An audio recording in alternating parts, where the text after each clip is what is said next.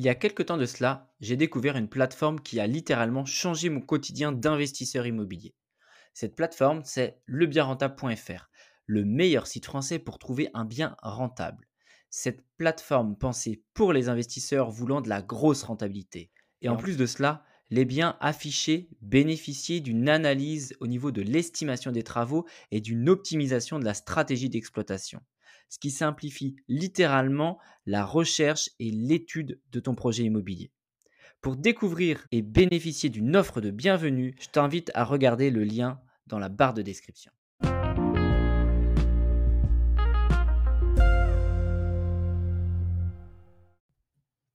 Hello les amis et bienvenue dans ce nouveau podcast de la Fabrique des investisseurs, épisode numéro 57. Je suis ravi de vous retrouver euh, autour de ce numéro euh, exceptionnel. Vous le découvrirez dans quelques instants. Alors, pour toutes celles et ceux qui ne me connaissent pas encore, je vais me présenter en quelques mots. Donc, je m'appelle Jérôme, j'ai 34 ans et euh, je suis une personne avec plein de casquettes dans la vie. La première, c'est bien sûr mon premier rôle, mon premier job, c'est celui de papa. Je suis, je suis l'heureux papa de deux enfants en bas âge, Paul et Anna, qui, qui me prennent beaucoup de temps, mais c'est bien normal et je le fais avec grand plaisir. je suis également investisseur et je pense que si vous écoutez ce podcast, c'est surtout pour cette casquette-là que ça va vous intéresser. Donc euh, aujourd'hui, je suis investisseur euh, immobilier professionnel, c'est mon job. Euh, je travaille pour une entreprise qui s'appelle Bivouac, à travers laquelle je suis responsable de projets immobiliers. Et grosso modo, ça veut dire quoi? Ça veut dire que je, réalise des projets d'investissement locatif clés en main pour des investisseurs. Donc en l'espace de deux ans et demi de présence dans cette entreprise, j'ai fait plus de 700 visites, accompagné une soixantaine de clients, ce qui représente un peu plus de 8 millions de, de projets d'investissement gérés pour eux. Et à côté de ça, avec, euh, avec mon épouse, euh, on est, euh, bah, on est millionnaire immobilier. Alors, en, encours bancaire, bien sûr, mais, mais voilà, c'est l'épisode numéro 55 du, du, podcast. Si tu veux aller l'écouter, de 0 à 1,3 million de patrimoine en deux ans et demi. Euh, le tout euh, en ayant du coup bah, un puis deux enfants et en ayant des revenus tout à fait modestes. C'est faisable, c'est réalisable, on l'a fait euh, et ce n'est qu'une première étape. Mais voilà, si ça peut donner un peu de force, un peu de motivation, je t'invite à aller écouter cet épisode-là. Donc je suis également passionné d'investissement en tout genre, que ce soit bourse, crypto. J'ai reçu sur cette chaîne pas mal d'invités sur ces différents sujets. je suis également marchand de biens. Euh, et donc, euh, donc voilà, j'ai une, petite opération euh, en cours en ce moment. D'ailleurs, on va rapidement, comme j'ai l'habitude de le faire, basculer sur les actus de GG avant de vous parler un petit peu des invités du jour. Donc, les, actus de GG, c'est quoi? C'est des actus riches en rebondissements encore. Mais je crois que le, métier d'investisseur n'est vraiment pas de, de, tout repos. alors, Première, euh, première chose, donc euh, je vous ai parlé il y a, il y a, 10-15 jours sur le précédent épisode là, que la banque traînait encore à nous financer avec mon associé euh, cette opération d'achat-revente que, que l'on a. Hein. on a signé le compromis, je crois, en octobre. On a fait une prorogation au niveau du prêt parce que le banquier nous disait que ça traînait, etc. etc. Alors, il faut savoir que ce banquier-là, c'est le banquier professionnel de, de mon associé qui a déjà une entreprise, lui, qui tourne très bien et donc, c'est son banquier pro. Donc, quand on a fait euh, les banques, en fait, euh, pour, euh, pour ce projet marchand de biens, on est naturellement allé voir ce, banquier-là qui nous a dit bah, Pas de problème, les gars, je vous suis. On a l'habitude de financer des marchands, etc. etc. Donc, bref, on y allait les yeux fermés. Et, et ça fait, bah, ça faisait six mois du coup que le projet était en cours de, d'études. Alors au début, il, nous demandait différents éléments qu'on lui a fournis, et puis début d'année, il nous demandait les bilans de la société de mon associé pour pouvoir valider le projet, bilan qui était bon, etc. etc. Et, et, il nous a fait poireauter. Il y, a il y a un mois de ça maintenant, il nous a dit que c'était, les offres étaient, euh, étaient quasiment en édition, etc. Et la petite nouvelle euh, au retour euh, de mes vacances en Andalousie, là, c'est que j'ai appris que finalement, ils nous finançaient pas, ils nous suivent pas, cet enculé. Euh, prétextant, euh, une inexpérience de mon côté dans l'immobilier. Donc je, voilà, il hein, faut qu'on m'explique euh, le nombre de personnes qui a de plus expérimenté que moi en France quand même. Il n'y en a pas beaucoup, je pense.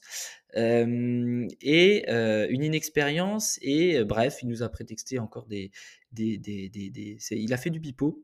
Donc moi, je ne l'ai pas eu directement au téléphone, c'est mon associé qui l'a eu. Donc je ne manquerai pas de le rappeler pour lui donner le fond de ma pensée. J'irai même à l'agence pour lui donner le fond de ma pensée, il risque de s'en souvenir. Donc voilà, donc on se retrouve en fait avec, avec un projet de marchand là sur lequel on est hors délai hors délai pour présenter une offre de prêt. Hein. On a éclaté le truc de deux mois déjà. donc ça veut dire quoi? Ça veut dire que les vendeurs sont dans leur droit de nous retenir une clause pénale. Clause pénale, c'est quoi? Eh bien, c'est 10% du prix du bien en, guise de dédommagement du, temps que je leur ai fait perdre. Donc voilà, sauf que bah, hors de question de payer ça, donc on trouve un, plan B et on a trouvé le plan B, c'est-à-dire qu'on va financer le projet en fonds propres auprès d'investisseurs particuliers. Donc on passe hors banque pour faire financer ce projet. Donc c'est, ça a été un peu épique, un peu, un peu de stress quand même, hein, parce que tu te dis putain ça fait chier, on veut pas passer à côté de, ce comment de, de, cette opération de marchand qui est quand même une opération ultra intéressante. On est à entre 30 et 35% de marge. Donc, hors de question de passer à côté. Donc, il faut trouver des solutions, il faut s'adapter. C'est le métier d'investisseur. et j'en ai parlé lors du podcast qui, va suivre. Donc, ça, c'est la première nouvelle. Donc, l'opération va se faire, mais ça traîne, c'est relou. donc, la bonne nouvelle, par contre, dans tout ça, c'est qu'on a vendu déjà le terrain. Voilà, en gros, l'opération, c'est quoi? C'est un détachement de maison. On, détache un terrain d'une maison et on revend le terrain séparément et la maison, etc. Donc, la maison, elle est déglinguée. Il va falloir qu'on fasse des travaux. Donc ça tombe bien, la boîte de mon associé, c'est une boîte de travaux. Euh, et le terrain, et le terrain, voilà. Donc le point positif, c'est qu'on a un constructeur qui est déjà prêt à nous acheter le terrain. Donc ça, c'est une première bonne nouvelle hein, dans tout ça. Euh, donc ça, c'était sur la partie marchand de biens. Euh, j'ai fait une offre d'achat la semaine dernière sur une pépite immobilière, mais vraiment ce qu'on appelle une anomalie de marché. Euh, clairement, en deux ans et demi de, de, travail sur Rennes, là, j'ai jamais vu un bien à ce prix-là de cette qualité. Enfin, de cette qualité. Je m'entends, il était défoncé, mais voilà, de ce potentiel-là et à ce prix-là au prix au mètre carré. Donc j'ai fait une offre d'achat, mais je j'ai pas de retour de l'agent, donc j'ai l'impression que je me suis fait ken parce que c'était du off. Donc j'étais, je pense, le premier ou le deuxième à le voir. le premier avec ma négociatrice, ça c'est sûr. mais il y a eu une offre en parallèle avec son collègue, une offre sans condition de financement, 10 000 euros en dessous, mais sans condition de financement. Donc, euh, j'attends le retour de mon offre, mais je pense que ça va être compliqué, même si moi j'ai fait une offre au prix.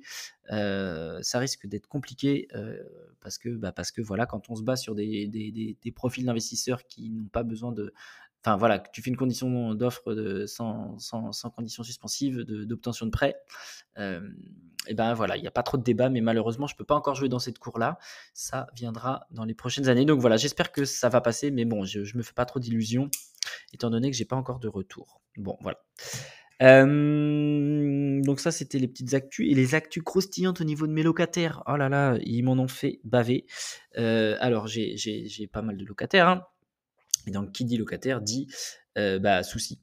Euh, donc j'ai un locataire là, un des premiers locataires, qui lui, donc il, loue dans l'immeuble une place de parking à 20 balles, donc c'est vraiment cadeau, en plus c'est pas cher, et ce mois-ci il, la paye pas sa place de parking. Il, il nous verse 400 euros au lieu de 420. Je dis Ah, étonnant. Je lui mets un petit message et auquel, auquel il me répond un pavé, mais vraiment un pavé. Oui, bonjour, monsieur Rubin. Je ne paierai pas mon parking parce que parce que il y a des allées et venues de prostituées dans, dans le garage et d'hommes d'hommes enfin bon bref je vous passe tous les détails et en gros, euh, donc déjà, il m'a appris quelque chose. Hein. J'ai appris que j'avais euh, des, des, femmes de joie qui, louaient mes logements Airbnb euh, de manière ponctuelle. Donc j'étais ravi. Donc il va falloir que je trouve une solution avec ma conciergerie afin de limiter ces allées et venues. Et en fait, plutôt que me prévenir, tu vois, de, me mettre un message de, de, de, bah non, il paye pas. Donc il paye pas et c'est à toi en tant que propriétaire d'aller creuser pourquoi il paye pas et de trouver des solutions, etc. Donc ça, j'étais ravi. Euh, donc je l'ai eu au téléphone, ça s'est bien passé, on a bien dialogué et le problème est résolu. Il paiera euh, avec euh, ses retards le mois prochain. Et j'en ai un autre sur mon autre immeuble, celui qui a eu le dégât des eaux. Là, c'est un petit con, lui. C'est vraiment un petit con. je vais me le faire à un moment ou un autre. De toute façon, il va. je, je, suis pas violent, mais je n'oublie pas ce qu'on me fait. Et donc lui, pareil, ce mois-ci, il paye pas son loyer. Euh, parce que en fait, euh, c'est celui qui a le dégât des eaux et on a mis en place des comment dire des, des assécheurs auprès d'une entreprise hein, pour, euh, pour accélérer le, bah, la, remise, enfin ce, problème d'humidité clairement. Donc voilà, on, fait au mieux en tant que propriétaire bailleur, on, se donne vraiment pour, pour assurer le confort de nos locataires. Et le gars il paye pas sous prétexte qu'il a une surfacturation d'électricité. Et encore une fois, plutôt que nous prévenir pour qu'on potentiellement trouve une solution et un arrangement, le mec il paye pas et il ferme sa gueule. Donc il a eu le droit, bah, c'est ma femme en fait qui devait aller avec l'expert. et en fait, il a eu le droit, il s'est frotté, il s'est frotté à Doudou et, Doudou, elle est pas commode. elle est certainement bien plus stricte que moi. Donc, donc voilà, les choses vont rentrer dans l'ordre. Mais encore une fois, encore une fois, encore une fois, certains locataires qui n'en font qu'à leur tête. Là, c'est tout nouveau pour moi. J'avais jamais de soucis précédemment. Mais je dois dire que là, les, deux coups sur coup, je me suis dit, mais putain, c'est qui ces petits branleurs euh, qui se croient tout permis là? Euh, euh, donc voilà, c'était les petites anecdotes. donc si vous en avez d'autres, des petites anecdotes de, locataires, n'hésitez pas à me, les, à me les mettre sur Insta. Je les, je les partagerai ou à les mettre dans les commentaires du podcast. Donc voilà, bon ça c'était les petites, les petites anecdotes des, des, dix derniers jours, mais comme quoi il y en a chaque, à chaque nouveau podcast, il y a quand même des, anecdotes comme quoi hein, c'est vraiment pas de tourpeau. Euh, et enfin, je vais, je vais conclure l'actualité par euh, le challenge dénicheur de pépites. On a lancé euh, la deuxième session en termes de, de, candidature. Donc, on a terminé ce, ce, ce, premier, ce premier challenge-là euh, fin, fin février. Donc ça s'est trop trop bien passé. Donc le challenge c'est quoi? C'est comment être capable de dénicher sa pépite immobilière en toute autonomie et en seulement 5 semaines. Voilà, euh, c'est un, c'est comment dire, un format d'accompagnement express que j'ai créé, que j'ai co-créé avec, euh, avec un ancien collègue à moi, donc, qui est associé avec moi sur ce projet-là. Donc, vous avez en fait deux experts de l'investissement locatif, deux chasseurs immobiliers professionnels pour justement vous, vous épauler et vous donner tous les tips euh, et tous les conseils à faire, à ne pas faire, euh, tous les, bons outils pour réussir votre premier investissement, pour négocier, pour, euh, pour éviter de faire des conneries, vraiment, tout notre savoir-faire. La problématique du DPE, comprendre le profil de l'investisseur que l'on est, etc., etc. Tout ça sur du live, c'est un format live avec des supports écrits pour pouvoir bosser. Mais bref, euh, c'est un truc qu'on a mis du temps à préparer, qui a vachement plu sur la première session. Donc voilà, euh, je t'invite, si tu te reconnais là-dedans, si tu as du mal à trouver ton bien, si tu sais pas, euh, si tu tournes en rond, si tu as des, croyances, des peurs encore pour trouver ton bien, bah écoute, nous on est là pour t'aider. Prochaine session début juin, enfin courant juin, je vais dire. Donc voilà, si tu veux nous rejoindre, si tu as des questions à ce sujet, n'hésite pas à me contacter sur Instagram. D'ailleurs, vous retrouverez dans les liens de la description tous les endroits où vous pouvez me retrouver également, donc ce soit Instagram, c'est également sur YouTube, sur, euh, sur TikTok, j'allais dire, mais TikTok, je suis pas trop présent pour l'instant, mais voilà.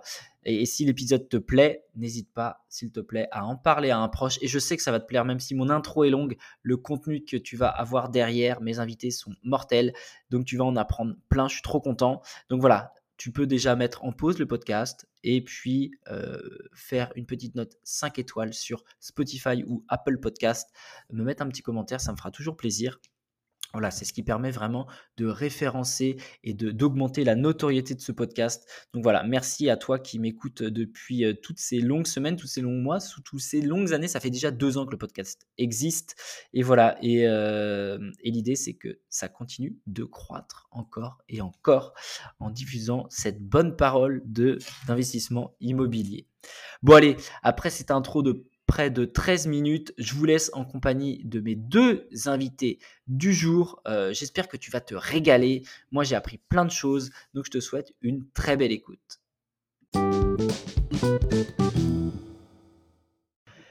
Hello les amis, alors comme prévu, on se retrouve non pas avec un, mais deux invités aujourd'hui, en la personne d'Anthony et Alexandre. Salut les gars, comment allez-vous?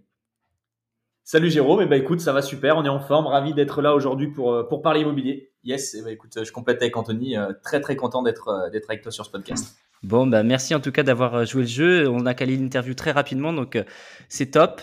Est-ce que les gars, vous pouvez vous présenter en quelques mots à mes auditeurs? Yes, bien sûr. Et eh ben écoute, dans les grandes lignes, moi c'est Anthony, j'ai 28 ans, je suis investisseur et, et entrepreneur. Eh ben moi, c'est Alexandre, j'ai 26 ans, donc euh, pour ceux qui l'auront pas compris, on est frères, du coup, je suis, et pareil, du coup, donc euh, investisseur et, entrepreneur. Yes, bah bravo déjà d'entreprendre en famille. J'ai eu la chance il y a quelques temps de, recevoir les, les Twinimo qui, bon, qui pour le coup eux sont jumeaux, mais je trouve ça toujours euh, toujours top de pouvoir partager sa passion avec avec le sang entre guillemets, mêler un peu les deux. alors les gars, est-ce que d'où vous venez, comment vous en êtes arrivé à l'investissement IMO. Est-ce qu'il y en a un qui a poussé l'autre? Est-ce que tout s'est fait en même temps? Dites-moi un peu tout ça. Eh ben écoute, pour te faire un petit un petit récap, Alex va prendre la parole parce que c'est lui qui a c'est lui qui a démarré. Ok, bah écoute pour pour tout te dire, nous on vient de, de Saint-Étienne, donc voilà, plus belle ville de France, pour ceux qui connaissent. Peut-être au niveau du stade de foot voilà, au, niveau Du, au, niveau du, foot pour les, pour les amateurs de foot. Donc euh, voilà, on est, on est enfin, issu même de Saint-Chamond, qui est une petite ville à côté de, à côté de Saint-Etienne. Donc on est toujours euh, habitant de, de Saint-Etienne. On a, on a du mal à, à, partir de notre belle zone. Pour l'instant, on ne s'est pas déraciné. On s'est pas déraciné. Le Forez, exactement. Euh, donc c'est moi un petit peu qui ai lancé la machine dans, dans l'investissement immobilier pour te raconter rapidement mon, mon, mon, parcours. Donc moi j'étais un élève pas très scolaire, pas très brillant, c'est toujours, c'est toujours le cas d'ailleurs. Anthony me charrie souvent avec mes fautes d'orthographe. Euh, donc j'ai toujours eu cette volonté de sortir un petit peu du cadre, de faire des choses un petit peu différentes des autres, parce que clairement dans le milieu social dans lequel j'étais, je me retrouvais pas yes. au niveau scolaire, euh, sur différentes euh, différentes choses. Je sais que ça fait souvent cliché, mais c'est le cas hein, pour le coup vraiment. J'en ai j'ai beaucoup de profils comme ça qui sortent du cadre. beaucoup de, ah, je me suis rendu compte que mes défauts de, de jeunesse à l'école, finalement, étaient plutôt des qualités dans le monde du travail et que beaucoup de personnes se retrouvaient comme moi et qui arrivait, alors nous, modestement, mais d'autres personnes arrivaient à faire de grandes choses. Donc ça m'a un petit peu réconcilié avec mes, euh, mes on va dire mes, mes estime de toi voilà aussi. mon estime de moi. Mhm. euh, et donc du coup, donc euh, bah, j'ai fait un bac STMG, euh, voilà, qui est ancien bac STG que j'ai eu à râler pas crête à 10.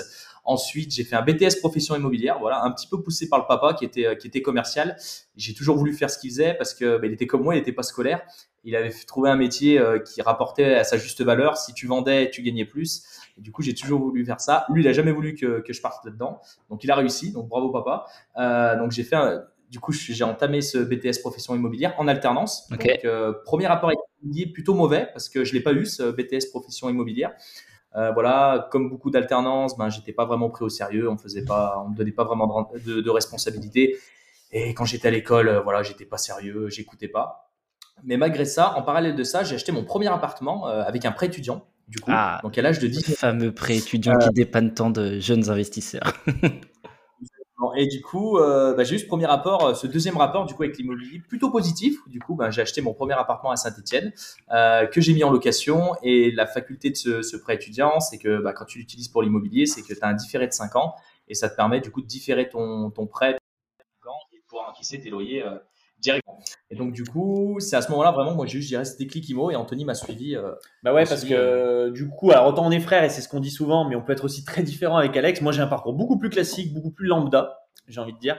J'ai fait un bac économique et social, je l'ai eu mention bien, donc voilà, vraiment tout ce qui va bien. Derrière, moi, je suis passionné de sport et de voyage, donc du coup, je suis parti en STAPS, fac de sport, ouais. pendant cinq ans. Le Graal, le, le, concours du CAPES que tout le monde recherche pour être enseignant. J'ai eu du premier coup, donc c'était une petite fierté. Mais je me suis vite rendu compte que ça allait pas tant me, tant me servir que ça. Donc j'ai enseigné pendant 3-4 ans. Honnêtement, ouais. j'adorais ce que je faisais et j'adorais toujours euh, faire ça. Si un jour je dois y revenir, ça sera jamais une, une tare. Simplement, je me suis rendu compte que financièrement, bah, j'allais vite être bloqué en fait dans cette carrière et dans cette, dans ce métier d'enseignant. Mmh. Et donc à l'époque, la question s'est vraiment posée d'avoir des compléments de revenus passifs en parallèle de ma carrière d'enseignant. Au début, je voulais pas du tout quitter mon job. C'était plus pour générer 500-600 euros en parallèle de mon activité d'enseignant. Sauf qu'en fait, Alex est passé à l'action à 19 ans. En parallèle, j'ai eu ce mindset qui a changé et cette volonté d'avoir des revenus complémentaires. Donc à 22 ans, moi, 2-3 mois après Alex, je suis passé à l'action aussi. Mais on n'avait aucune stratégie à l'époque. Et en fait, le problème, c'est que tu tombes dans la marmite. T'en fais un, ça se passe bien. T'en fais deux, ça se passe très très bien. T'as qu'une seule envie, c'est enchaîner. C'est ça.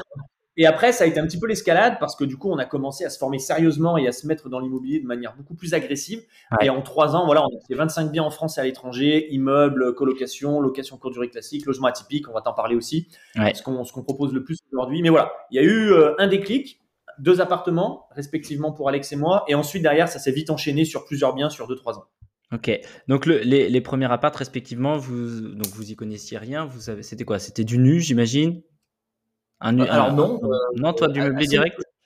Euh, assez étonnamment, moi j'étais en BTS profession immobilière, donc je suivais quand même de loin et dans, dans ce BTS là, tu vois des petites notions fiscales et j'avais okay. cru comprendre que euh, moi j'avais pas beaucoup de travaux dans cet appartement et j'avais cru comprendre que le micro BIC pour les connaisseurs était plus intéressant que le micro foncier. Donc mmh. juste de le mettre en meublé, euh, bah, je gagnais 20% d'imposition par rapport tu, tu gagnais, ouais, ok. Et donc du coup, euh, et puis c'était des petits logements, donc on a vu cette visée étudiante, et donc du coup le choix fiscal de base était bon euh, pour le coup sur, le, sur nos deux logements, parce que toi aussi. Et moi j'ai fait du j'ai fait du meublé aussi, mais Honnêtement, on a privilégié vraiment à l'époque le secteur, une petite surface, petit budget. On n'a pas pris grand risque, ça s'est plutôt bien passé. Mais voilà, honnêtement, euh, on l'a fait, ça a été le bon choix, mais c'était pas avec une grosse expertise et une grosse recherche derrière. Voilà. On a eu un petit peu de réussite. On va dire que la fougue et la jeunesse ont payé. voilà, ça nous a permis de mettre un bon un petit peu. Ouais, ouais, clairement. clairement, clairement. Je raconte souvent l'anecdote que moi, quand, euh, quand j'ai signé ce premier bien, euh, j'étais agent immobilier, mais en alternance, je connaissais rien hein, pour le coup. Euh, je, reçois le PV d'assemblée générale, je vois des trucs, euh, euh, problèmes de trésorerie, etc. alors en fait, ça correspond. Il y avait un lot d'immeubles dans la copro. Il y avait deux immeubles, un immeuble sur cours et un immeuble et mon immeuble à moi. Et en fait, voilà, ça concernait l'autre immeuble. Euh, ça concernait l'autre immeuble, donc je m'en suis fait des, des cœur j'en ai pas dormi la nuit alors que ça me correspondait pas, et c'est juste que j'avais un manque de connaissances, je savais pas lire euh, ces documents, tu vois. Donc euh, on va dire que ouais, il y a eu cette petite fougue de. C'était une première expérience, tout simplement. Voilà. Avec... L'idée c'est de se mettre les pieds à, l'étrier, se, ne pas se dégoûter déjà, c'est important. Du tout, du tout. Au contraire, hein, on en a tiré beaucoup de positifs de ces deux investissements, donc donc très intéressant. Ok. Donc du coup, vous avez enchaîné par, euh, par pas mal de, de biens. 25, 25 lois 2, ça commence à faire un petit parc qui est sympa. Vous avez alterné du non propre, de la société, SCI, ISIS. À 90%, on est parti sur du non propre, sur tout ce qu'on a fait. On a acheté, on a des projets ensemble, des projets séparément pour vraiment se développer à, à, tous les niveaux, parce qu'il y a aussi une, une belle culture familiale avec Alex, ça s'étend aussi à notre sœur, nos parents, donc on a fait un peu différents types de projets pour que tout le monde, entre guillemets, mette un pied dedans. Mais mhm. oui, 90% du nom propre, et Alex lui a fait une SCI. Ouais, exactement. Sinon, on a fait que du nom propre. Ok, donc fiscalement, par contre, maintenant, vous vous faites éclater. Euh... Ouais, non, parce que tout, tout ce qui est fait a été quand même maîtrisé, c'est-à-dire que ça a été fait soit en meublé, soit via du LMNP, soit via des régimes qui permettent quand même de, de, de s'en tirer correctement. Et si c'est du nu, avec des travaux également, avec une perspective de revente à court terme. Donc euh, non, non, non, non, l'objectif c'est pas du tout de se faire euh, de se faire éclater au niveau des impôts, bien au contraire, parce que dès qu'on a passé la seconde, la troisième, la quatrième, pour le coup, on était formé sur le sujet et on n'a pas fait n'importe quoi. On a même fait bien les choses. Le, la seule problématique que tu as aujourd'hui, c'est quand tu arrives sur les logements atypiques, justement, qui sont des, des logements générateurs de très gros revenus bah là, c'est comme de partout. Forcément, il y a de l'imposition. Mais bon, c'est parce que c'est proportionnel aussi à ce que tu gagnes. Donc, ça, pour le coup, on est, on est prêt à le faire. De bon cas. Bon, bah, top. Euh, alors, justement, vous, votre spécialité, les gars, c'est ces fameux logements atypiques. Euh, moi, je suis euh, assez bluffé, vraiment, par. alors, autant je fais de la courte durée, mais classique. Euh, autant depuis que je vous suis sur Insta, d'ailleurs, on peut, on peut le dire, votre compte Insta, la dernière fois que j'ai regardé, c'était 60 des bananes, j'ai même plus les nombres. C'est vrai qu'on en a même pas parlé, mais donc nous, c'est Anthony et Alex, mais on est les fondateurs aussi donc de Mon Plan Imo, qui est notre, euh, notre société et accompagner les, les, investisseurs. Donc voilà, Mon Plan Imo. Et ouais, il y a une croissance qui est assez dingue euh, Incroyable, sur Instagram. On, va bah, faire, on va faire un aparté Instagram, mais ça fait combien de temps que vous êtes mis et comment vous avez explosé le game comme ça? Bah, alors, si on parle de durée, ça fait nous, ça fait deux ans et demi qu'on est monté avec Anthony. Et si on parle vraiment de grosse croissance, euh, on va dire que là, euh, là, on est au mois d'avril. Euh, en octobre-novembre. En octobre-novembre, on est passé de 2000 abonnés à aujourd'hui 72 000. C'est incroyable. Bravo. Incroyable. Mais on n'y était même pas préparé nous non plus, hein, pour être très honnête avec toi. c'est arrivé très très fort d'un coup et on en est très fiers et très heureux et on est en train de créer une belle communauté. Mais voilà, ça a été un gros chamboulement. On sent, on sent comme toi peut-être l'engouement de ces logements atypiques et on en est, on en est que que très heureux parce que nous, on y croit beaucoup. Euh, moi, j'y ai toujours cru. Ça fait deux ans et demi que j'ai lancé mon, mon, premier logement. Et, et c'est vrai que bah là, tu, tu, te rends compte que ça plaît à beaucoup de personnes, quoi, que ce soit en tant que consommateur ou en tant que investisseur. investisseur, investisseur quoi. Donc, euh, donc ouais, ouais, vraiment très très fier. Et bah, écoute, j'espère que c'est le début que c'est le début d'une belle aventure. Voilà. Bah, c'est tout, c'est tout le mal que je vous souhaite en tout cas. Euh, donc, euh, donc vous, votre votre fer de lance, ou on va dire votre vitrine, du moins sur mon plan IMO, c'est justement ces, logements atypiques. Euh, est-ce que vous pouvez expliquer très simplement ce que c'est pour vous un logement atypique? Yes. Tu veux y aller, Alex Ouais, bah, écoute, je, vais, y aller. Bah, écoute, pour moi, un logement atypique, ça va vraiment être un, logement qui va venir se différencier, que ce soit par une architecture, donc ça peut être le, bien en lui-même qui peut être euh, qui peut être atypique. Ça va être soit un, thème dans l'originalité euh, qui va être choisi à l'intérieur, donc énormément de thèmes aujourd'hui. Hein. Tu as des thèmes sur des thématiques de films, tu as des thèmes sur des pays, euh, sur euh, voilà, sur sur. Il y, a des dizaines et des dizaines de thématiques à explorer. Voilà, sur plein de choses. Hein. En fait, c'est vraiment c'est vraiment très vaste. Ça va être aussi des biens avec des éléments aussi qui vont être à l'intérieur. Donc beaucoup connaissent notamment les love rooms avec les balnéos, les jacuzzi. tu peux avoir des suites jungle. Enfin, c'est en fait c'est tellement vaste que En fait, pour synthétiser, quoi. pour synthétiser un peu pour tes auditeurs, si tu veux, pour nous, il y a trois grandes catégories de logements atypiques. Tu as une première catégorie, c'est tout ce qui est logement insolite, cabane, bulle nature, euh, yourte, euh, tout ça. Voilà. Et qui est plus compliqué à mettre en place, notamment au niveau réglementaire, mais qui peut rapporter très gros aussi. Voilà. Premier, euh, première catégorie. Deuxième catégorie, c'est celle que tout le monde connaît le plus aujourd'hui, et ça commence un peu à nous saouler avec Alex, parce que tout le monde nous parle que de ça, c'est les love rooms. Mm. donc, qui est le concept, on va dire, atypique le plus développé en France, et ça fonctionne si tu le fais correctement. Et voilà, les love rooms, et sachant qu'à l'intérieur des love rooms, tu as encore plusieurs types de love rooms différents. Euh, et ensuite, tu as les, tout ce qui est concept euh, au sens plus large du terme. Et comme le disait Alex, série, film, jungle room, cinéma room, euh, des concepts. Et ça, chacun, j'ai envie de dire, peut créer même un concept qui n'existe pas encore aujourd'hui. Voilà, c'est ça qui est donc, génial. Donc voilà, on va dire trois grandes catégories pour que les gens puissent cerner un petit peu. Ok. et comment, alors, comment t'es venu l'idée de, de, démarrer là-dessus? Parce que bah, écoute, vu que c'était novateur au final, t'es novateur sur le, sur le domaine. Ouais, je, je, pense pas être le premier, hein, et je pense. Euh, mais t'as été dans les premiers. Dans les premiers peut-être, ouais, assez, assez marrant. Hein, je vais te dire l'histoire. Euh, ça remonte à quand j'étais quand j'étais plus jeune, je sortais pas mal avec mes potes, et en fait, on avait une, une boîte de nuit à côté de chez nous, enfin, qui faisait des, des soirées un peu euh, le jeudi soir notamment, vendredi et samedi. Et en fait, je me disais, bah écoute, ça peut être pas mal. Moi, je vivais chez mes parents à l'époque, de d'avoir un petit lieu sympa pour pour terminer la soirée avec une nana, etc. Et je voulais pas. Nous, on est à Saint-Étienne. Hein. Euh, voilà, il n'y a pas de Fouquet, il n'y a pas de Hilton. C'est voilà, hein, c'est le Formule 1, c'est le BNB, c'est le Campanile. Voilà. Euh, donc je voulais pas voilà terminer dans un hôtel un peu. Et puis j'aime pas trop. Euh, ça faisait un peu voilà voilà j'aimais pas trop l'ambiance l'ambiance. Voilà et la symbolique. Euh, essayer de se dire, ben, je m'étais dit, ça serait bien de. de... Moi, j'ai toujours aimé les jacuzzi, les balnéos, parce que moi, j'ai fait mon premier logement, c'était avec une balnéo à l'intérieur. Et je m'étais dit, ça serait bien de faire un logement un peu, un peu, dans un, ce style un peu dans ce style-là. Mais bon, après l'idée m'est passée, je n'étais pas du tout dans, dans l'investissement. Je suis plus dans les soirées à ce moment-là. Euh, J'y pensais pas vraiment. Euh, malgré que j'avais déjà acheté mon premier appartement. Et, du coup, ben deux ans plus tard, enfin même trois ans plus tard, avec Anthony, ben voilà, Anthony avait réalisé ses objectifs. On, s'était donné un peu un objectif de cash flow euh, de 2000 euros chacun. Anthony l'avait réalisé parce qu'il avait fait des immeubles de rapport, donc il avait soulevé beaucoup plus gros que moi. Et moi, j'avais fait coloc, euh, location longue durée, enfin sur des petits appartes. Et du coup, j'avais des très belles rentabilités, mais sur des petits biens, donc des petits montants. Et du coup, à un moment, ben, je repense à, ce concept-là. Je me dis, putain, ça pourrait marcher. Et puis nous, faut se dire aussi, on est de Saint-Etienne et c'est pas touristique. Donc tu te dis, Saint-Etienne, ça va pas marcher, la location courte durée de base. C'est pour ça qu'on y est venu aussi super tard. Et du coup, je vais sur le Airbnb très bêtement et je vois qu'il y a un logement, il y en a qu'un, qui est comme ça, euh, avec une balnéo, mais des trucs pas très jolis, euh, vraiment pas sympa. Pas, pas, pas, pas, un logement comme, comme celui-ci, comme, comment moi je le rêvais, comment moi je le, je le vois. Je le pensais. Et comment euh, moi j'aurais, pas été consommateur de ce type de bien. Mhm. Et euh, il avait une balle d'angle, un truc pas cher, ça se voyait, etc. donc je me suis dit, bah écoute, je vois ses commentaires, je vois qu'il est quand même bien rempli. Et je me dis, ok, ça me confirme sur mon choix, ok, je vais faire ça. Et du coup, je lance mon logement, donc je me diversifie un petit peu dans, dans, le thème, je mets une grosse balle néo très grosse. Bon, je fais plein d'erreurs quand même parce que c'est le premier, mais. Euh, Normal. Et du coup, je, me dis, comme beaucoup de personnes, ça va marcher que le week-end. Et puis, je commence bah, à remplir en semaine.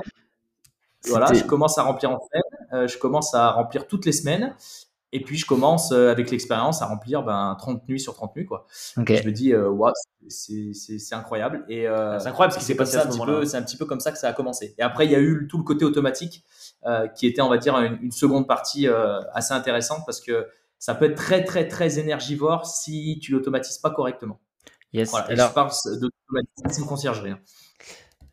Ok. Euh, tu as anticipé une de, mes questions et une de mes croyances limitantes, hein, je pense, très certainement, mais vous êtes là aussi pour me faire péter des barrières, les gars. Euh, justement sur ce fameux taux de remplissage, parce qu'on peut se dire, un, logement atypique sur une thématique euh, potentiellement romantique comme celle-là, en effet, ça va s'adresser à du couple le week-end ou à partir du vendredi, samedi, dimanche, on va dire. Euh, sauf que là, tu as la preuve par A plus B que dès le lundi, ça se loue. Ah, mais ah, exactement. Et, en fait, ce qui, est, ce qui est assez drôle, surtout sur les love rooms, c'est que souvent, les agendas sont pas remplis à l'avance. Comme ça peut être le cas sur les logements insolites, euh, type bulle, euh, Tipeee, etc., où tu peux avoir des calendriers de 2-3 mois à l'avance. Et moi, c'est souvent, et j'en joue un petit peu avec ça, quand on me dit, ouais, mais attends, tu dis toujours que tu es plein, mais t'es pas plein. Parce que les gens ben, trouvent mon agenda, et c'est vrai. Et après, quand je leur envoie mon réel agenda, c'est de la dernière minute, ça beaucoup de dernières minutes. Il y a beaucoup de dernières minutes. Il y a beaucoup de dernières minutes. Alors, ça va dépendre des thématiques. Comme je dis souvent, moi, je pourrais très bien euh, booker mon calendrier trois mois à l'avance. Mais si c'est pour brader mes prix euh, à moitié prix, je préfère attendre la nuit, la nuit même, voire euh, deux, trois jours à l'avance. et remplir au, au juste prix. Tu vois? Et, pour, pour, compléter, pour compléter ta réponse, enfin ta question, Jérôme, et, et la réponse d'Alex, c'est que aussi souvent les gens ils confondent Saint-Étienne et les villes moyennes dans lesquelles on investit avec la Creuse. Et euh, c'est-à-dire que là, nous, on investit, il y a du monde, il y a du Bien sûr, c'est un sacré, c'est un sacré bassin d'emploi le, côté de Saint-Étienne. Voilà. en fait, les croyances limitantes, je les ai eues et on peut encore les avoir sur euh, sur des thématiques, tu vois. Et en fait, euh, faut, se dire que ces villes-là, déjà, je vais donner un petit tips aussi qui qui est vrai. S'il y a des hôtels euh, dans cette ville ou à, côté, c'est qu'il y a du logement. Ouais les personnes cherchent à, se loger euh, pour une nuit, deux nuits, une semaine. Tu vois et, et votre fourchette de prix là-dessus sur, euh, sur un truc par rapport à un hôtel, tu vois ah bah t'es quand même en général t'es 30% plus cher sur un logement typique et ça peut aller même beaucoup plus cher. Hein. Moi je suis à peu près à 100 euros la semaine et je vais monter à, à 150, 200 euros le, week-end. Tu vois, dans ma poche. Hein, avec, ouais, voilà ce que j'allais dire. Hors frais de ménage, hors frais de, de plateforme, etc. Ouais, donc c'est des sacrés montants. C'est top. Ouais, c'est ça. Et tu comprends que le voyageur ben, préfère payer 30% de plus, mais avoir euh, une vraie qualité derrière, un vrai logement qui va venir se différencier. Bah, entre, euh, un, entre un Ibis budget à 90 euros la nuit où tu n'as pas de cuisine, un logement qui est moyen et un logement atypique, euh, ultra novateur avec une balnéo éventuellement, une cuisine, bref, tout le confort bien plus haut de gamme pour 30 ou 40 euros de plus, eh, souvent les gens ils se posent pas la question. C'est pour ça qu'avec Anthony, des fois, on, pas, pas, pas, ça, nous, ça nous fait doucement sourire, où les personnes pensent que mettre une balnéo dans un appartement suffit. Non, faut quand même apporter un vrai service derrière. Euh, il y a une vraie gestion de la clientèle pour avoir des bons avis, pour fidéliser aussi. Ah, voilà, c'est ça aussi la puissance des atypiques, c'est que tu peux avoir des personnes qui reviennent, tu des personnes qui peuvent en parler, bouche à oreille. Bien sûr. C'est bien que tu peux brander, tu peux avoir un vrai marketing derrière, chose que, qui est beaucoup plus difficile sur un logement classique. C'est clair. Euh, et donc c'est tous ces éléments qui fait que bah, tu peux remplir euh, beaucoup et, assez facilement pour le coup ce, ce type de bien si tu t'y prends bien.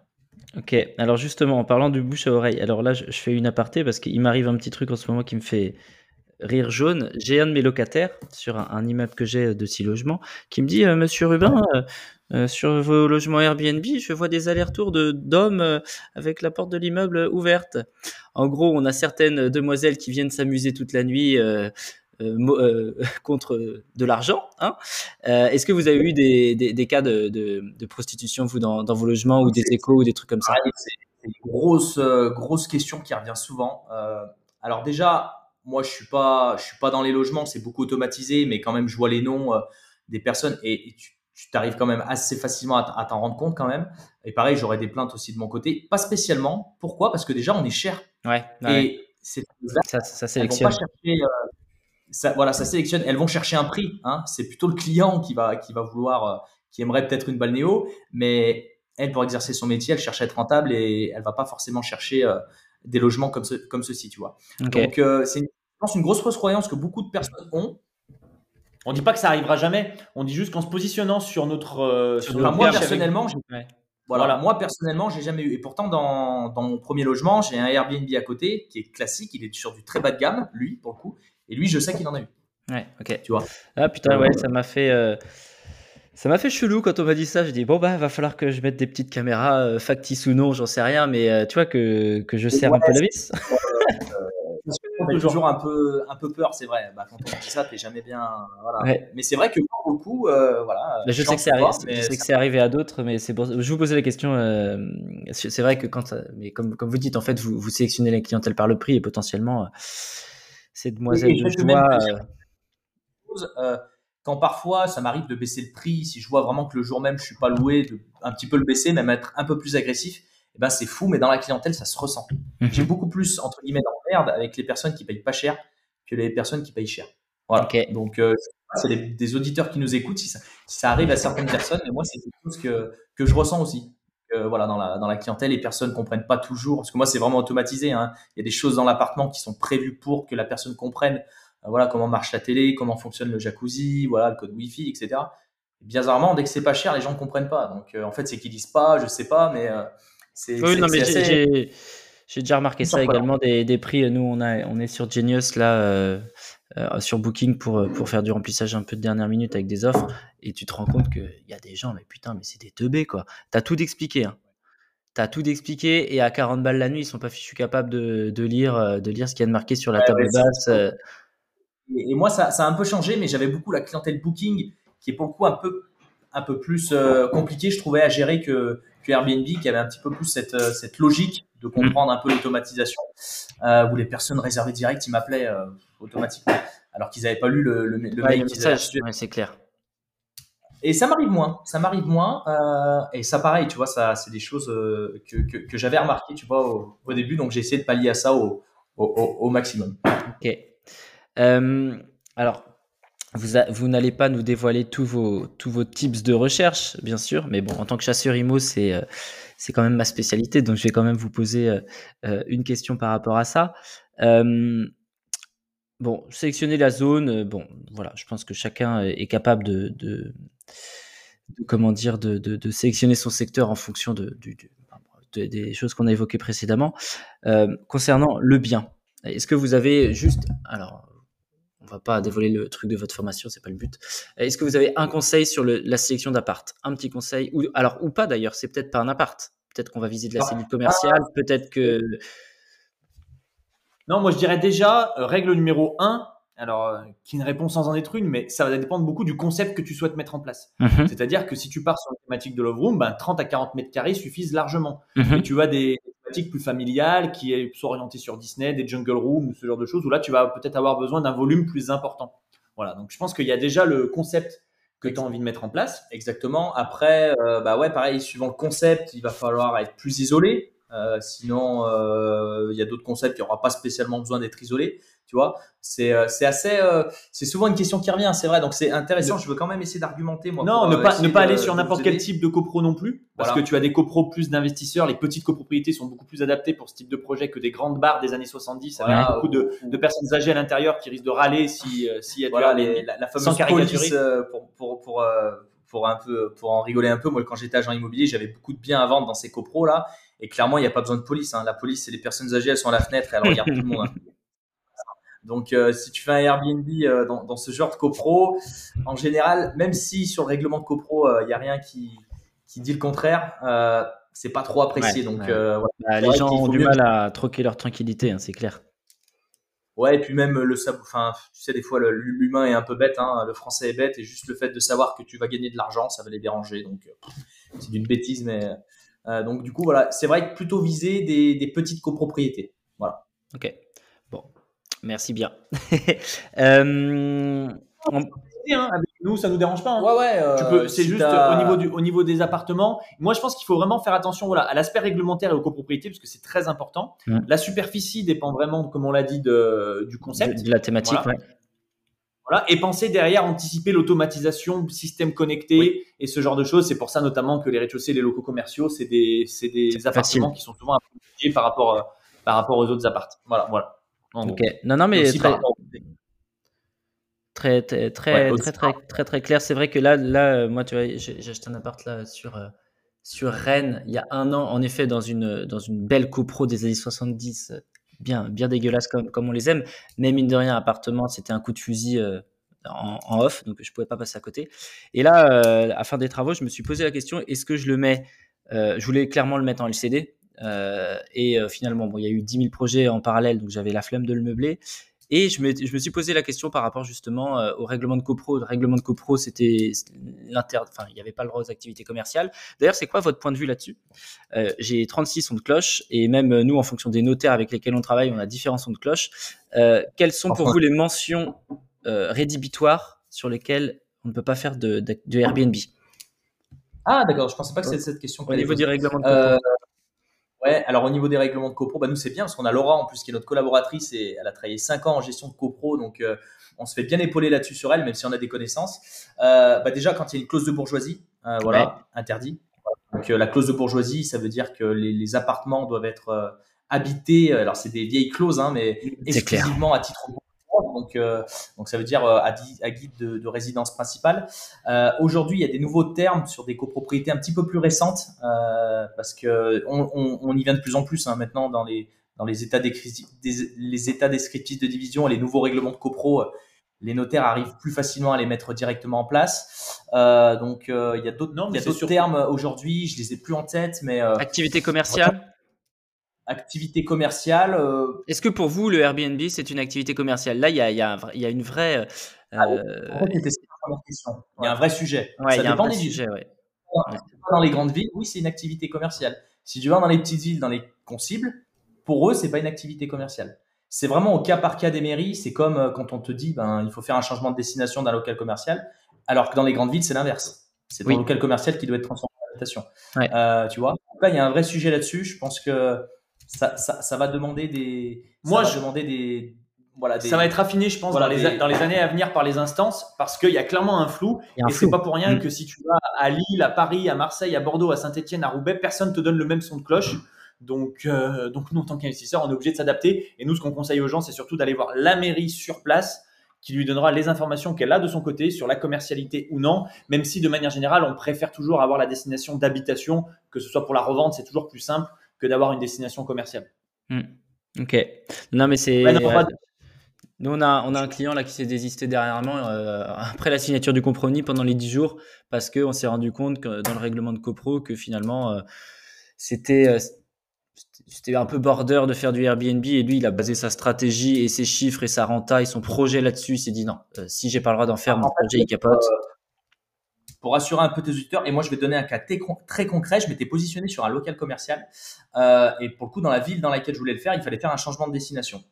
Et euh, ça expliquait dans le règlement de copropriété que les appartements devaient être, être euh, habités à titre bourgeois exclusivement. Mais a priori, c'était euh, les, les, lots qui étaient concernés, c'était les lots d'habitation. Et les rez-de-chaussée, les locaux commerciaux n'étaient pas concernés. Alors moi, c'était un local commercial, mais du fait de la mairie, je devais faire un changement, changement d'habitation. Donc ça devait être transformé en habitation. Il y avait une personne dans, dans la copro qui faisait de l'Airbnb, donc euh, il n'avait pas le droit par rapport au règlement de copropriété, si tu veux. Moi, mhm. personnellement, j'ai le choix de ne pas me positionner sur ce bien. Il y a assez de biens qui peuvent correspondre plutôt que d'aller s'embêter parfois sur euh, on ne sait pas trop. Euh, les, avocats, les, avocats ne savaient pas, les notaires n'étaient pas sûrs. Moi, mhm. j'ai dit OK, c'est pas. en merde.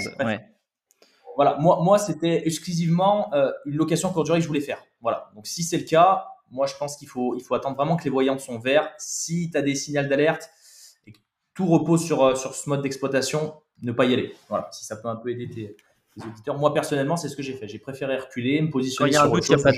C'est un peu ça. c'est ça. C'est un peu le cas. Top. Euh, alors, j'ai encore plein de questions. J'en ai, j'en ai une qui, peut être, qui peut être intéressante pour nos auditeurs. Alors, sachant que moi, dans, dans, mon job, je, fais, je suis donc je suis chasseur IMO.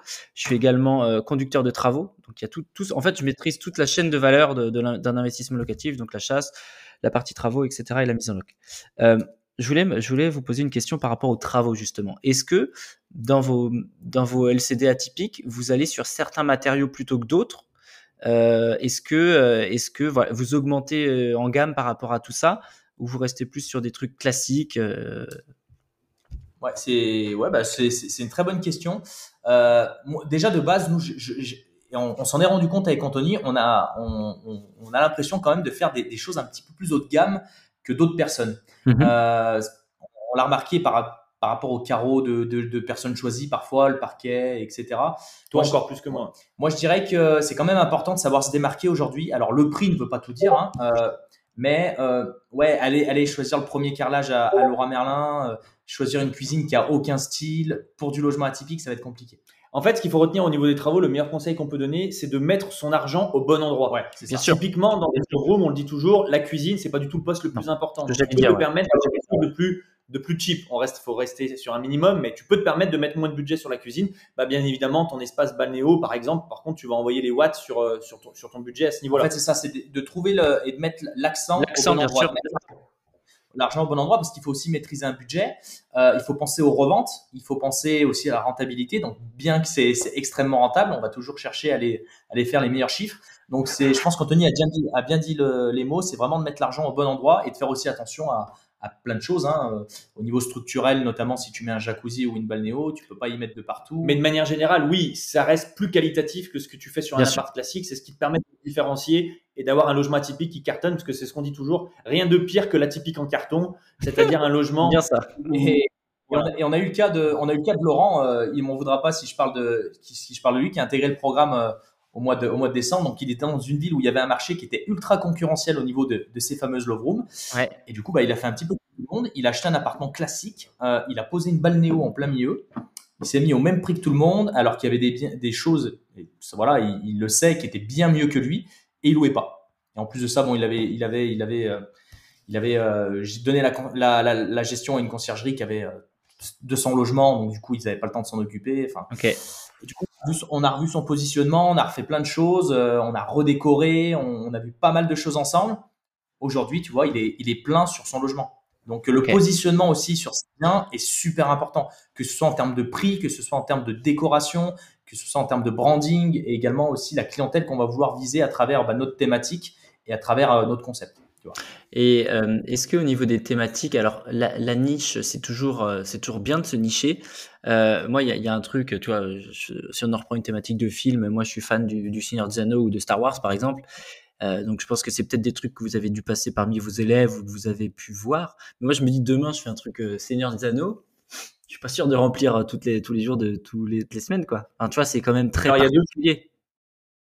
Honnêtement, on a tout vu. On a vu des chambres Jurassic Park, des chambres années 90, des chambres Disney, des chambres Marvel. Mais tu serais vraiment scotché de voir la chambre Jurassic Park, par exemple, à Metz, à quel point elle loue et elle cartonne. Non, non, parce que franchement, même les gens, même si t'es pas archi fan du Seigneur des Anneaux, pour moi, entre ta chambre Seigneur des Anneaux et encore une fois, je le répète, un Ibis budget à 90 euros, la plupart des gens peuvent être quand même tentés de se dire je tente l'expérience. Et puis il y a un autre volet aussi sur lequel il faut se dire aussi, c'est que là tu touches vraiment des fanatiques et on est encore sur sur un autre euh, point atypique. Je te donne moi souvent l'exemple d'Harry Potter qui est vraiment hyper connu et pour le coup il y a énormément de fans. Euh, tu as des parcs d'attractions aujourd'hui dédiés à Harry Potter, tu as un musée euh, à Londres pour pour qu'ils soient rentables, il, ne leur suffit pas qu'il y ait qu'un client par jour. Nous, mm. sur des logements comme ça, tu as juste besoin d'avoir qu'un client par jour. Oui, non, mais c'est vrai. Client, enfin voyageur, parce que sur une année, en soi, c'est pas énorme. Par contre, oui, au niveau de l'approche et au niveau du marketing, il va falloir être plus astucieux. Sur ces thématiques-là, euh, des suppléments avec un beau site internet et les réseaux sociaux pour le relayer peut être super intéressant, tu vois, et booster vraiment et là, on est vraiment, euh, là, on est vraiment sur une, euh, sur un marketing qui est totalement différent où tu vas avoir des personnes qui vont parler, qui vont dire le bouche à oreille va se faire vite. Et, du coup, on le voit bien, il y a une, il y a une chambre Marvel euh, vers Marne-la-Vallée là. le mec, il est plein 3-4 mois à l'avance, tu vois. À, contrario des Love Room où c'est plein vraiment la dernière minute. Et puis, tu as des thématiques aussi qui sont plus, comment dire, adaptées pour des investisseurs aguerris selon moi. C'est-à-dire qu'aujourd'hui, tu démarques dans le monde de la typique, tu peux démarrer par une jungle room, une ciné room, une, une, love room. Ce sont des thématiques plus classiques pour le coup, on va dire. On se contredit un petit peu, mais tu as des thématiques plus classiques Bien sûr, non, qui permettent de prendre moins et de se rassurer aussi en tant qu'investisseur. Et c'est ça en fait. Et je pense que et je pense c'est aussi une question que tu te poses personnellement euh, de ton côté et qu'on a tous au début. En fait, c'est quand tu en fais un premier que ça te casse beaucoup de. de mais bien sûr, c'est en, faisant que. Bien sûr, je suis entièrement d'accord. Je vais te donner l'exemple ma première, euh, mon premier logement atypique, là, c'était très classique à l'intérieur, tu vois. Le deuxième était beaucoup moins classique. Je me suis encore plus niché. Et les prochains seront encore moins classiques, tu vois. Parce que tu te rends compte, c'est que tu prends confiance. Tu prends confiance et tu te rends compte que le voyageur, c'est ce qu'il vient chercher. Et moi, je fais toujours le parallèle avec les restaurants. Regarde les restaurants dans les grandes villes qui sont le plus pleins. C'est tous les restaurants avec des concepts. Oui, des thèmes, oui, tout à fait. Tu vois euh, et aujourd'hui, c'est ce que le, voyageur est bien recherché. Et un dernier élément un peu plus théorique sur là-dessus. Bien évidemment qu'on fait ce genre de projet pour avoir euh, des cash flows très importants, mais il faut bien se dire qu'en louant 100 ou 150 euros la nuit, de toute façon, imaginons dans le pire des euh, scénarios, bien sûr, dans le pire des scénarios du monde, tu loues entre 6 et 8 nuits dans le mois, tu es déjà plus rentable, voire à l'équilibre, avec un investissement que tu aurais loué en location longue durée. Je suis entièrement d'accord. Oui. donc, avant de se retrouver en difficulté sur ce type de projet, il faut, faut vraiment avoir fait n'importe quoi, quoi. Ok. C'est vrai que c'est souvent ça. Non, mais c'est sûr, c'est faut toujours euh, mesurer. Enfin, c'est comme ça que je raisonne aussi. Hein, c'est ce que je dis à, mes clients. Si le, si le logement vous plaît en, en location classique, donc nous c'est du LMNP classique. Euh, si les chiffres sont ok avec ça, bah derrière en LCD, on va pouvoir aller chercher plus. Vous, c'est un peu le même raisonnement. En mode, bah, au pire, il y a euh, tous les week-ends qui sont remplis. On est flat par rapport à un un, truc à l'année et, sinon c'est que du positif quoi. Enfin c'est que du bonus quoi. C'est ça. Euh, ok, alors je raille mes petites questions au fur et à mesure pour pas pour pas me, perdre. Euh, euh, vous allez sans doute casser plein de croyances limitantes que, que j'ai et puis sans doute que les, que les auditeurs ont. je crois que c'est je crois que c'est toi Alex tout à l'heure qui a parlé de revente. Moi c'est une vraie question que je me pose. Un, un, logement atypique en fait quand on fait un, emprunt immobilier, on emprunte sur 15, 20, 25 ans. Donc, c'est vraiment du long terme. Euh, on se rend compte que là, on, va de manière, euh, alors, à ponctuelle quand même, parce qu'il y a deux ans et demi de recul, c'est sympa, mais c'est pas non plus 10 ans ou 15 ans. Euh, sur une, sur une échelle très courte, on, prend plein de, plein de cash, donc c'est mortel. mais votre vision, votre vision à la revente, elle est comment? Est-ce que est-ce que euh, le supplément travaux va être gommé par rapport au cash flow que vous allez absorber entre temps Vous voyez, euh, est-ce que euh, est-ce que c'est pas compliqué à se revendre on voit vraiment l'investisseur derrière, je, comprends totalement. il y a bah, mille façons de répondre. Il y a mille façons de... Je vais, je tu peux revendre un business aussi, j'imagine, avec un chiffre d'affaires. Enfin bon, bref. C'est ce que, j'allais dire. Alors après, euh, bien évidemment que, et, je le dis souvent moi aux personnes, euh, nous on a vraiment une vision long terme avec Anthony. Euh, oui, c'est bien de marcher un an, c'est bien de marcher deux ans, mais ce qu'il faut, c'est marcher 4, 5 ans, 10 ans. Voilà. Donc il faudra sans cesse se renouveler. Donc oui, il y aura de l'investissement peut-être derrière, donc sur de la décoration, sur des éléments qui feront, sur, du branding aussi, hein, sur de la communication. Euh, donc c'est vrai que dans un très beau cash flow où ça peut aller à 1500 euros de cash flow, bah, peut-être épargner 200-300 euh, euros, qui est une somme en effet, mais sur, euh, sur, sur l'après. Également, tu, tu t'es donné une, première réponse, tu revends un business, tu es chasseur de t'es chasseur de biens, donc je pense aussi beaucoup pour les investisseurs. bien sûr. Nous, on va, on va réussir à avoir sur certains biens 40, 50, voire 70% moi, de rentabilité sur mon premier bien. Dis-toi que si tu revends un investisseur, voilà, clé en main, hein, avec tous les process d'automatisation, un logement qui tourne, euh, à 20-25%. C'est déjà, euh, déjà, déjà énorme pour la plupart des gens. c'est déjà énorme. Et je pense que même toi, tu peux avoir des clients qui peuvent acheter ce type de bien. Et je peux, peux te dire que si tu avais 50% de renta et que tu vends à 25%, toi, tu es très content si tu fais une très belle plus-value derrière. Donc, ça se revend très bien. Et également, bah, la personne qui achète est contente parce qu'avoir 25% de rentabilité aujourd'hui, même sur ta LCD, mm. c'est quand, même, quand même très sympa. Et on a le cas d'Alain aussi qu'on a rencontré qui est, qui est parisien aussi, qui est pompier. On en parle souvent parce qu'on on fonctionne pareil. Euh, qui, en a deux, qui a deux love rooms sur Paris. Euh, il a revendu sa toute première, du coup. Donc, euh, il, en, avait trois à un moment donné. Et lui, il l'a revendu avec euh, plus de 30 000 euros de plus-value, je crois, du fait qu'elle était exploitée en logement atypique et qu'il a vraiment revendu un business. Un business. Ok. Donc, donc vraiment, moi, moi, ça m'effraie pas du tout, bien au contraire. Et il y a un autre euh, élément peut-être un peu plus théorique, encore une fois aussi pour, euh, pour compléter euh, tes propos, Alex, c'est que je me suis amusé pour nos participants de formation à calculer aussi en termes de rentabilité ce que ça pouvait donner dans le détail ce genre d'investissement. Il faut se dire qu'en faisant un emprunt sur 20 ans, mhm. avec notre business model de rentabilité et de cash flow, en 4-6 ans, si tu fais bien les choses, tu rembourses complètement ta somme de départ. Parce que nous, on est sur des investissements à moins de 100 000 euros quasiment, donc vraiment sur des petits budgets. Et donc, du coup, en fait, je te dis qu'en 4-6 Travaux compris, tout fini. Donc ça peut être 10% de plus, 10% de moins, et ça peut être 120, ça peut être 80, mais partons sur cette euh, barrière de, de 100 000 euros qui est psychologique. En 4 à 6 ans, si tu accumules le cash flow que tu vas avoir pendant 4-6 ans et le remboursement de ton crédit sur 4 euh, sur 4-6 ans, tu rembourses complètement ta mise de départ. Donc déjà, tu as besoin que ça fonctionne très fort pendant 4-5 ans. Pour moi, on est au tout début de l'ère de l'atypique et je pense que les investisseurs n'ont plus le choix aujourd'hui de se tourner vers ce type de stratégie parce qu'au niveau du financement, c'est de plus en plus compliqué et il y a de moins en moins de stratégies qui permettent d'obtenir ne serait-ce que 7 ou 8% de rentabilité aujourd'hui. Donc, en fait, il y a aussi cette variable-là à prendre en compte et surtout le cash flow que tu vas avoir. Alex en a parlé. Mais je pense qu'il faut aussi, en fonction du concept et de la thématique, c'est important que tu as mis en place, prévoir une épargne de secours. Comme ça, imaginons que si un jour euh, la, la Love Room n'est plus du tout à la mode, tu vires ta balnéo, tu changes la décoration et tu peux aussi basculer en classique sans trop de, sans trop de frais. Souvent, ce qui fait la différence, c'est la déco. Et la déco, ben, ça se change si tu as provisionné le budget pour le faire. Euh, voilà. Toujours avoir un coup d'avance. Euh, ouais. Voilà. C'est ça. Nous, nous, on veut vraiment précurseur là-dessus et, et d'avoir vraiment un coup d'avance et de penser toujours euh, aux nouvelles choses, aux nouvelles thématiques, euh, aux choses qui fonctionnent. Et ça, c'est vrai. Euh, Faut pas le faire n'importe comment en fait. Nous, on n'est pas là pour dire aux gens, euh, il suffit de mettre une balle néo, n'importe quelle déco, une thématique et ça fonctionnera. Il y aura 90% de remplissage et plein de cash flow. Non, c'est quand même un monde particulier, ce monde de la location courte durée. L'atypique, il est encore plus. Donc, c'est encore plus important de maîtriser les us et coutumes et les rouages de ce type d'exploitation pour bah, pas pour se retrouver dans une situation indélicate.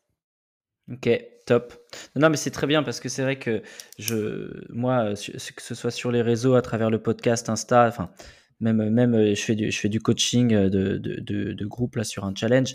Je suis très. Euh, j'investis, je suis très agressif quand même, mine de rien. Enfin, moins que vous, hein, je suis pas sur de, la SCD atypique, mais j'ai un profil assez agressif, etc. Mais, mais je vends pas du rêve, tu vois. Euh, et, je, déteste ça quand, euh, allez, euh, bon, bref, les gars, calmez-vous, on va y aller tranquille, mais on va y arriver. Et, euh, c'est vrai que, toujours, tu vois, toujours anticiper, toujours avoir un coup d'avance, c'est ce que je m'efforce de dire. Ne foncez pas tête baissée, les gars, réfléchissez, posez-vous, analysez les choses et arrêtez de, voilà. Donc c'est très bien d'avoir ce genre de discours.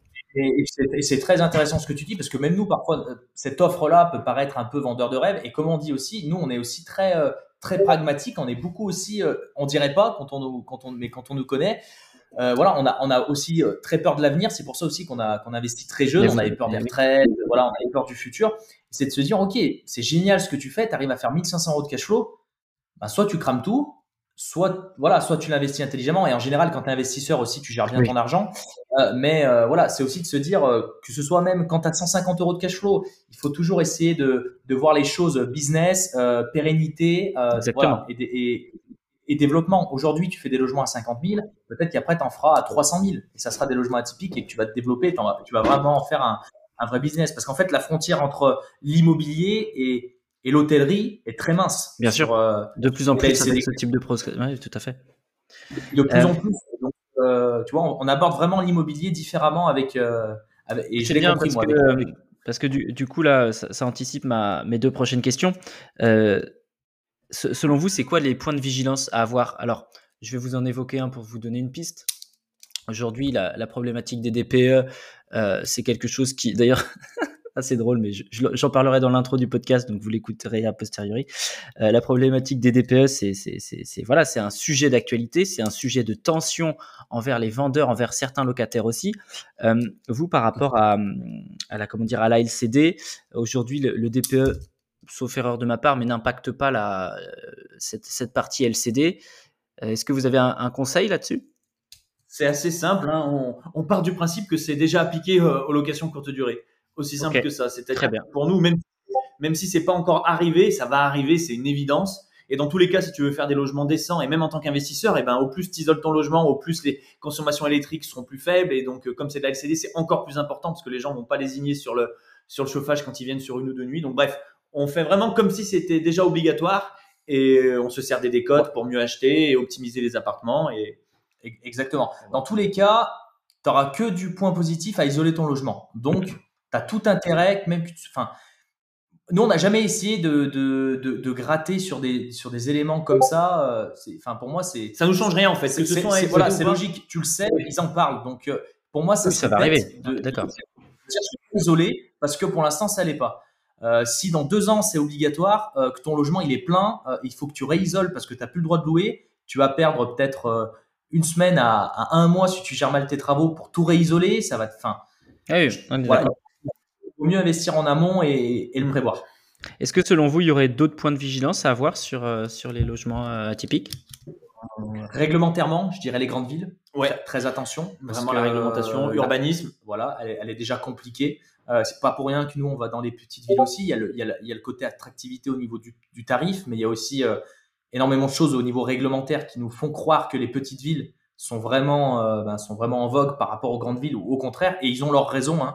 On vient piquer du logement dans des zones qui sont totalement saturées, on fait concurrence aux hôteliers. J'en parlais tout à l'heure. Hein, tu fais pas concurrence à, je, donne toujours l'exemple à, Georges et Brigitte, euh, voilà, qui ont un gîte euh, perdu dans la Creuse, mais tu fais concurrence aux, gros hôteliers et du coup ça dérange. Donc euh, ouais, vraiment d'aller dans des petites villes. Euh... Le secteur, la réglementation, l'urbanisme, premier point. Ouais. Le deuxième point que tu as évoqué, euh, que as évoqué Jérôme, et ensuite moi je dirais surtout, on n'en a pas trop parlé, le positionnement. La, le positionnement et la gestion de ton projet. En fait, la gestion de tes clients, la gestion et les process que tu vas mettre en place, parce que souvent les gens nous disent comment on fait pour être sûr de, de louer? Et ils se concentrent uniquement sur le positionnement, la thématique, le concept, les travaux, d'avoir un appart coup de cœur.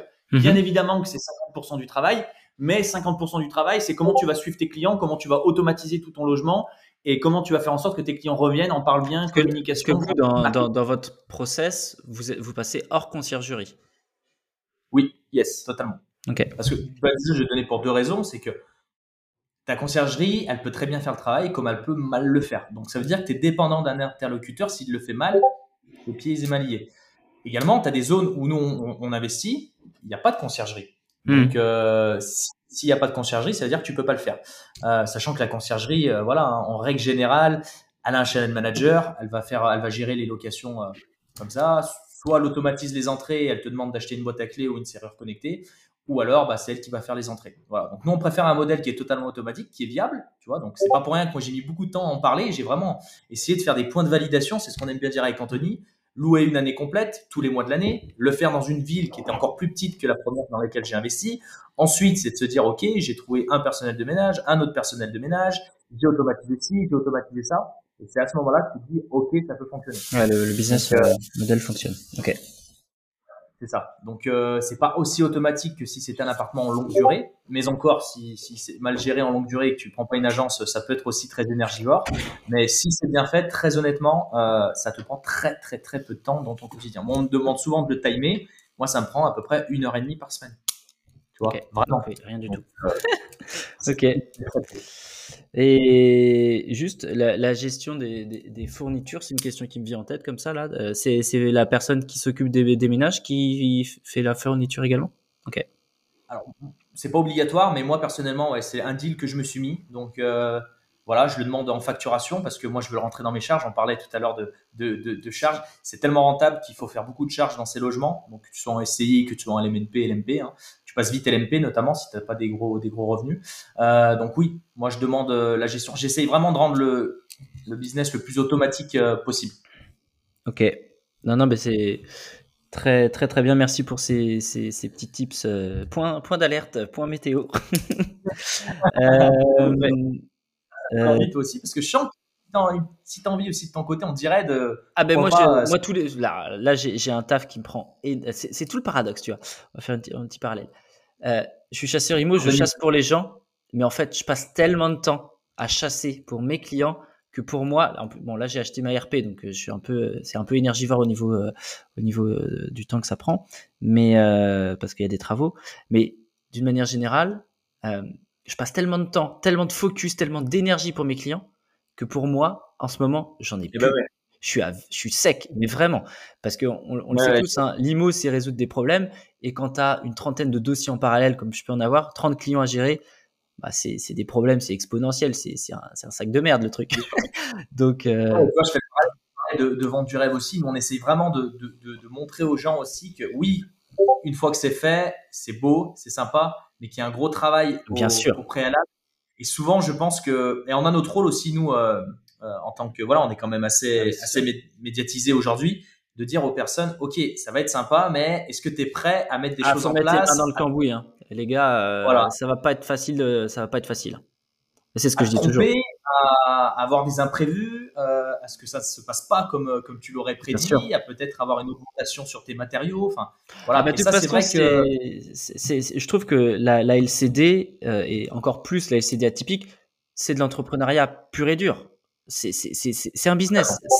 C'est comme si demain vous ouvriez, je dis n'importe quoi, un fast-food et que, et que vous avez les mêmes problématiques. Enfin, entrepreneur, investisseur et encore plus entrepreneur, c'est résoudre des emmerdes au quotidien. Faut être ok avec ça parce que parce que moi j'ai trop de, enfin j'ai j'ai une anecdote là, j'ai j'ai un copain là qui s'est mis dans dans l'IMO et ça se passe pas comme il veut, mais il m'a dit mais Jérôme tu m'avais pas prévenu. Je dis si gros, je t'avais prévenu, mais tu m'as pas écouté. C'est pas pareil. Et en fait, il s'attendait pas à vivre autant de galères. Et après le premier, invest rideau. Il c'est fini. Enfin, il, enfin, ou du moins pour quelques années. Donc, euh, donc non, non, faut, faut, s'attendre à ce que ce soit pas rose tous les jours. Nous, on est la, formule qui résume le mieux ça. Je le répète tout le temps, tout le temps, tout le temps. Ça fait sourire Alex, mais nous, on dit aux gens juste, on n'est pas en train de leur dire que c'est facile, juste que c'est pas impossible si tu t'y prends correctement. Et voilà, ça résume tout simplement, je pense, cette manière de, de penser et ce que tu viens de dire, Jérôme. Donc, euh, donc voilà. Ok, top. Euh, je, on va, je, vois l'heure qui tourne et j'ai peur en fait que mes enfants se réveillent, donc ça me ferait chier d'être coupé en plein milieu. On, va conclure, euh, on va conclure là-dessus. Euh, c'est toi, Anthony, tout à l'heure, qui a parlé de financement. Alors justement, euh, je pense, que c'est une question qui est, intéressante. Les projets de, LCD, comment est-ce que vous allez les, présenter aux banquiers? Alors, Aujourd'hui, vous avez la preuve, vous avez l'expérience, vous avez des retours de chiffres, mais donc c'est plus facile, je pense, et, sans doute un banquier qui vous suit, qui vous connaît, mais quelqu'un qui veut se lancer sur de la LCD atypique euh, pour euh, pour obtenir son financement, est-ce que vous avez des conseils à donner? Le meilleur conseil que j'ai à donner, c'est le conseil qu'on entend partout, mais il est vraiment important de l'avoir en tête, c'est la préparation de ton dossier. J'étais en coaching avec une, euh, une, personne de notre programme début de semaine qui vont, euh, alors je vais pas leur, euh, je vais leur, je vais juste teaser le concept, mais ils vont faire un nouveau concept unique en France qui a jamais été fait jusqu'à présent. Ils ont fait aucun atypique et ils ont été voir quatre banques différentes. Les quatre banques différentes les suivent sur leur projet immobilier atypique, alors qu'ils ont que leur résidence principale. Et ça, uniquement par rapport au fait que, mais tu verrais ce qu'ils m'ont montré comme business plan, mais même toi qui es dans le monde de l'investissement, tu es comme moi, tu aurais été bouche bée. C'est un truc, il est épais, il fait une centaine de pages. Ils ont fait l'archi intérieur 2D, 3D, il y a même une vidéo du concept. Euh, ça, pour un budget entre 100 et 140 000 euros, le, banquier, il est par terre. Donc, donc si tu as cette possibilité-là, tu peux bien évidemment aussi présenter le, projet, sinon en location longue durée. Tu as plein de stratégies différentes. Mais garde, moi, je garderai en tête et en filigrane que si tu fais bien les choses, ah, pour faire le parallèle, il y a beaucoup, tu vois, qui cherchent à tricher, etc. Mais déjà, si tu fais bien les choses, tu n'as pas besoin de tricher, euh, d'aller. Euh, t'en as, ils veulent faire des résidences principales. ça s'entend un peu dans ce monde-là, mais prépare bien ton dossier, argumente correctement, va voir les bons interlocuteurs, fais les choses correctement. Donc, juste montrer qu'on est au carré et puis qu'on maîtrise son, son, son, projet et son sujet, quoi. C'est un peu ça. Et comme euh, dans l'immobilier, comme dans plein de choses, tu vas avoir des refus, tu vas avoir des personnes qui vont pas comprendre ce que tu fais. Ben, et puis, changer d'interlocuteur, va voir d'autres banques, des personnes qui croient plus au projet et au bout d'un moment, ça paye. Euh, de toute façon, le, comme on dit avec Anto, le professionnalisme et, savoir convaincre aussi, ça paye toujours. Euh, moi, j'aime bien donner l'exemple de deux personnes. Tu as une personne qui gagne 10 000 euros par mois, mais qui a toujours à découvert, qui fait mal ses comptes. Tu as la personne qui gagne 1500 euros par mois, mais par contre, sur ces 1500, elle arrive à mettre 50 euros de côté. Elle est pro, elle est carrée. Et la banque, elle lui prêtera plus facilement à ces personnes. je suis persuadé aussi, bien sûr. Donc, gestion de ses euh, finances et. Voilà un petit peu pour le, la, petite, minute, euh, la petite minute financement. C'est possible. C'est possible. Euh, et puis voilà, le banquier, ce qu'il veut, c'est être rassuré. Si tu lui prouves par A plus B qu'en louant seulement 6 nuits dans le mois, eh ben, tu seras quand même rentable. Ça peut aussi aider. Petit tip, petite. Euh, ouais, non, mais c'est clair. non, bah écoutez, merci beaucoup pour, euh, pour cette petite heure euh, passée ensemble, plein de plein d'enseignements. Il, y a, il y a 15 jours, j'avais la chance d'avoir Christophe, qui est mon banquier, à, enfin ton banquier à domicile sur Insta. Donc là, on était on était sur le financement. Euh, Là, on l'enchaîne avec un, avec vous et un, et un podcast euh, plein de valeurs et, et, vraiment top. Merci beaucoup pour tout ce que vous vous avez partagé à mes auditeurs. Et euh, non, non, bah, merci à toi Jérôme pour, euh, l'invitation. Bah, on espère. C'est l'instant pub maintenant, les gars. Faut, faut dire où est-ce qu'on peut vous retrouver. Je mettrai tout ça dans la barre de description, bien sûr. Ok, bah, c'est super sympa. Bah, écoute, on est très présent sur les réseaux sociaux, notamment sur Instagram. Donc, vous pouvez nous retrouver sur Mon Plan Imo. Voilà, euh, pas plus compliqué que ça. Yes. voilà, on y délivre énormément de contenu de, de, valeur. On essaie de faire un maximum. bien évidemment, beaucoup sur les logements atypiques parce qu'on y croit très fortement en 2023 et dans les années euh, dans les années à venir. Et pour tous ceux qui sont voilà vraiment motivés par ce qu'ils ont entendu dans ce podcast et qui ont envie aussi et c'est normal d'échanger peut-être un petit peu plus avec nous ou avec des membres de l'équipe, on aime bien faire le point avec les gens sur leur situation, voir un petit peu si on est susceptible de pouvoir les, les aider ou pas. On te mettra aussi si tu le peux Jérôme euh, dans la description un lien pour pouvoir réserver mhm. des appels tout simplement avec nous ou des membres de l'équipe. Et comme ça, ça permettra de faire connaissance et d'échanger un petit peu pour ceux qui sont intéressés, savoir ce qu'on fait exactement en termes de, de formation, d'accompagnement, rentrer un petit peu plus en détail et voir si on peut aider tes, tes auditeurs à mettre en place leur premier, leur premier logement typique. Et, en plus de ça, ben, si la, recherche est un peu compliquée pour vous, vous avez déjà un chasseur, donc vous avez Jérôme, donc euh, c'est génial. Euh. On va faire, on, va tous vous aider. On va créer des synergies. Exactement. Donc, ouais, non, voilà, tout simple. Hein. Instagram et le, et le, lien pour les appels, et puis, ok. Et puis voilà. Bon, bah, je, je, mettrai tout ça avec grand plaisir dans ce cas-là. Merci encore, les gars. Ah, bah, et je vous dis à très, merci très vite. Merci, salut Jérôme. Bye bye.